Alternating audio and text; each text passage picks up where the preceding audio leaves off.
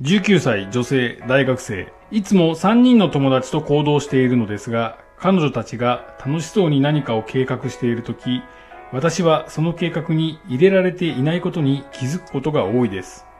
これを友達に話したら面倒くさいと思われるのではと不安です。皆さんはどう思いますか？私の感じていることは幼稚ですか？彼女たちにどう接すればよいでしょうか？はい、えー、と普通に言っていっていいかなと私は思います。ラジオ人生相談心のブレイクスルー。ラジオ人生相談ナビゲーターの文土器です。同じくパーソナリティの師匠ですこの番組では人生の様々な局面で感じる複雑な問題や悩みに対し私ナビゲーターの文土器と相談メンターの師匠が具体的かつ深い洞察と考察を重ねリスナーから寄せられた実際の相談にお答えします。はい、えー、19歳女性大学生からですね、今回は、まあ、友達関係の悩みというところでしょうか。はい。これ、えー、と3人で遊んでるんだけど自分を除いた2人が何か楽しそうに計画していると。はい。その結果3人で行動してるんですよね。ということですね。はい。だから計画は2人で決めてうん。実行は3人でするっていう。これは役割分担のようには見えますけど、うん。えーこの相談者の方はなんかのっけものにされてるような気持ちになっているということですよね。はい。はい、で、えー、とそれが意識されしてそうされてるのかうん。自然に、えー、と遊ぶうちにできてきた役割分担なのかわからないうん。ですしでもし何かこう意図してのけものにしているとしたら、うん。そんなこの人間関係にこだわる必要はないんじゃないかという気もいたしますので、うんどちらにしても計画の段階から私も入りたいなって言っていいんじゃないですかね。うん。ああなるほどですね、でもしその時に過去に何かあったとか、うん。こうは計画の調整の価値観が合わないとかうん。何かあるんだったら言ってっていうふうにこう向き合えばいいんじゃないかなと思いますね。でその結果例えば、えー、と面倒くさいと思われて疎遠になったとしてもいいというふうに私は思いますね。あの気を使って維持することはないですよね。うんうんうんでこれ、えー、と友達と3人で行動しているというのがどれぐらいの行動なのかなっていうのもありますよね。うんなるほど学校でまあなんとなく一緒にいる関係でどはい、とか飲みに行くとか旅行に一緒に行くとかうんそれにもよりますけどうん、どうでしょうね。そうですね、まあ、この相談者の方は私の感じていることは幼稚ですかっていうふううにん。聞いてるんですけど、うん。まあ、これは人間関係の部分で幼稚なあー寂しがり方なのかなっていうのを聞いていると思うんですけど、はい。そこはどう思いますか？これは、えー、と当たり前ごく当たり前の心配不安だと思いますけど、うん。ただまあ確かにね、えー、と60歳になってう同じようなことをぼ考えていたら、えそんなの聞けばいいじゃんって 終わってしまいますのでし付き合う相手は自分で選ぶ権利があるんだということでいくと、はい。もうちょっと成熟すればこういうことに悩まなくなるという未来はあるんですけど19歳の女性の方にとって、うん。そんな特殊な悩みでもないとは思いますね。うんうんうんうんなるほどですね、まあ、どう接すればいいっていうのは本来だったらそんな気にしないで、はい。別に聞きたいことは聞いてそうですね。計画はいはいに参加したいんだったら参加したいって言えば、言えばいいですよ、はい、いい。いつも計画してくれてありがとう。うん。っていうまず、えーねぎらいを初めに入れてはい。私がよくやってるフォーマットでいくとねうんうん。大変だよ大変だよねごめんねって言ってはい。でもし私もあのやることがあれば、うん。一緒に計画立てるけどって、うんこの3段階ぐらいでうん、ああなるほど言えばいいんじゃないですか。ねぎらい気遣い参画みたいな感じねぎらい共感、えー提案。提案。ああはい。なるほどですね、まあそこまででもけやってきた経験が確かにないでしょうね、はいはい。あのここれ読んでってこの相談文読んでて、はい。もう急に思い出したんですけど、はい。私の母親がもう何20年ぐらい前ですかね、はいに言ってたんですよ。あの女3人ではい。旅行に行ったと、はい。3人っていうのは良くないっていつも言うんはい。ですよ、はい。はい。あの必ず1人浮くからってはい。はい。うん、だから自分が浮いた時にそれをすごく痛感するんだけれども、はい。その自分が浮いてない時にはそれ全く感じない、はい。はい。見過ごしちゃうんだっていうふうに言ってたんですよね。だからそもそも3人であの行動する3人でつるむっていうこと自体がそういうリスクをはらんでいるというのはあるかも。しれないですよね、はい。なんかこれあのこれもちゃんとした知識じゃないんですけどはい、山登りは絶対3人で行っちゃいけないとかなんかえ何ですかありますよね。聞聞いたことないです。らいや3人で行っちゃいけない。3人で行くと何かそう割れて、はい、うまくいかくいかなくなるみたいな。へえ、逆だったらすいませんね。後で調べてみますけど。うんうん。だからまあそうですよね。あの一人浮くというのはあるかもしれない構造的に大変かもしれないそうですよね。かといって3人が、えー、とうまくいくこともありますよね。ありますねはいはい、それはその役割分担が、はい師匠がおっしゃった役割分担がしっくりきてる場合でしょそううねですよね。はいはいはいはいはい。だから計画を2人でやって、うん1人はその計画に乗っかるだけっていうのになった場合その計画に乗っかるだけっていう立場を全然何にも甘んじて受けて入れてるはいはい。場合そうですよね。はい。何にも問題が起きないと思うんですけど、なんとなく師匠はいつも3人でもしつるんでたらこの彼女の立場になってそうな気がするんでなすけど、る私はどちらかというとなりますね。で気にしないですね。しないですよね、はいはい気にしたことあります？こういうのいやでも若い頃はこういうこといろいろ気にしてましたよやっぱりあ。そうなんですか、はいはい。全然感じないですけどねでもあのこれはもう感じなくなっていったというか心理学大学で心理学の勉強をしましたので、はい。その勉強をする中で、うん。とかあとこの相談の中ではよくアドラーの他者の課題はい。とか、えー、とそういうことを言ってるように自分でコントロールできないことうん。をコントロールしようとすると、うんうん。人間ってストレスを感じる。はい。んですよね。うんうん。で人の気持ちってコントロールはまあ絶対できないっていうことはないですけどまあ難しいですよね。はい。だから人の感情をコントロールしようとするというのはストレスとかしか生まないうんうん。無駄な努力なんだと私は思ってますので、うん。そこはもうある程度気にしないようにどっかからなりましたねなるほどですね、はいはいはい。まあそうなるのが一番楽ですよね、はい気にしないっていうのが一番楽、でも、えー、とこの知識がないとやっぱり人の感情をコントロールしたいと人間はまあ基本的には思いますよ。はい、好かれたいっていうのは、うん、人の感情をコントロールしたいっていうふうに思ってるって言い換えることができますよね。ああなるほどですね、はいはいはい。好かれたいっていうのは相手をの気持ちをコントロールしようとしてると。はいだからそういうことをするとストレスが発生しますよっていうことをうん。よくよく踏まえた上でうんやるかどうか考えるべきなんだと思うんですね。そうすると人の気持ちをコントロールするということは難しいから、はい。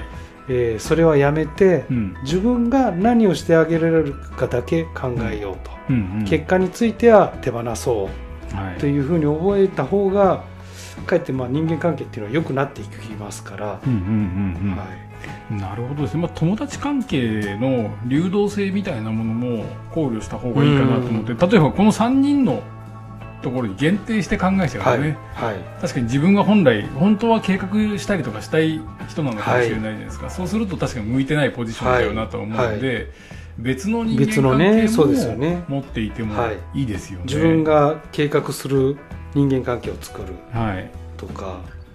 それに対してもこうどういうふうに思われるのかうん。みたいなことを気にしちゃうと、まあ、あの大変にはなるとは思うんですけど、そもそもそんなに気にする必要というのははないというのを繰り返し自分に言い聞かせる。聞かせると。そういうのが大事ですね。ただ、えー、と大学19歳っていうのは大学1年生か2年生で、はい。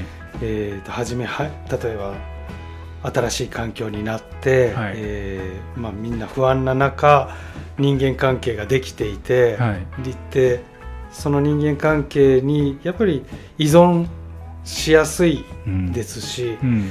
我々からするともっと他にもいろんな人と付き合えばいいのにっていうふうに簡単にアドバイスできるんですけど、はい、意外とそれは難しさもあるのは理解してますので確かに、はい、だからすごく大学っていうのが場合によっては、まあ、すごい大きな何万人の大学でも付き合うのはね数人ぐらいですもんね、うん、実際はね、はい、同じコースの同じ動きをする人とかサークルとか、うん、意外と人間関係はそんなに広くないので、はい、これを失ったらもう大学4年間地獄だとか、はい、そういうこともありえるので。ずっと孤独になるみたいな、はいはいはいはい、であの友達がうまくできなくて大学に来なくなる人も何人か見てますよね。実際にいますよね、ね。うん、はいはいはいはい。があの人間関係がうまくいかないともう大学自体も行きたくなくなってしまうということも、まあ、よく見てるので、はい。はい。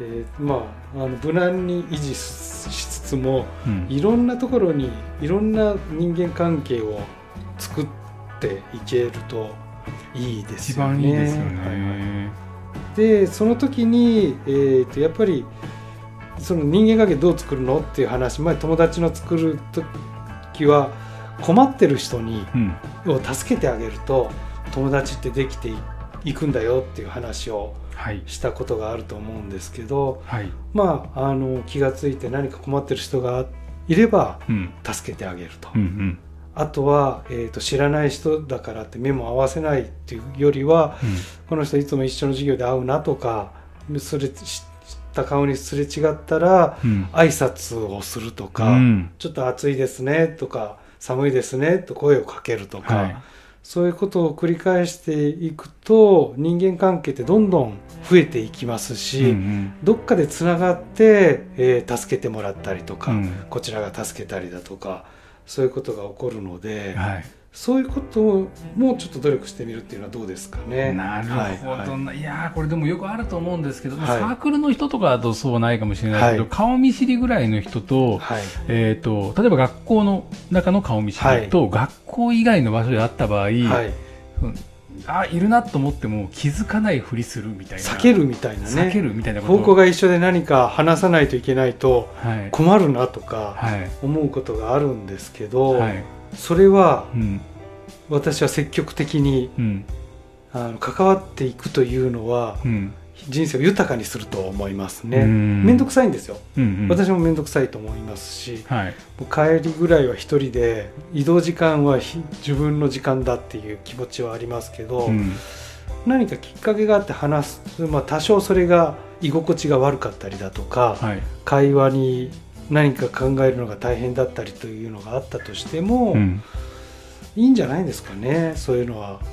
そうですよね、はいはいはい人間関係ってまずそういうところからどっちかが先になんていうんですかオープンになるそうですねそうですね、うん、しなきゃいけないですもんね、はいはい、いやだからそういうことから生まれる何か出来事が起こったりだとか、うん、あそういえばこれ余ってるんですけどとか、はい、えー、仕事の紹介があったりとか、うんうん、誰かあの人を紹介してもらうとかそういうことってありますよね、うんうんうん、本当に。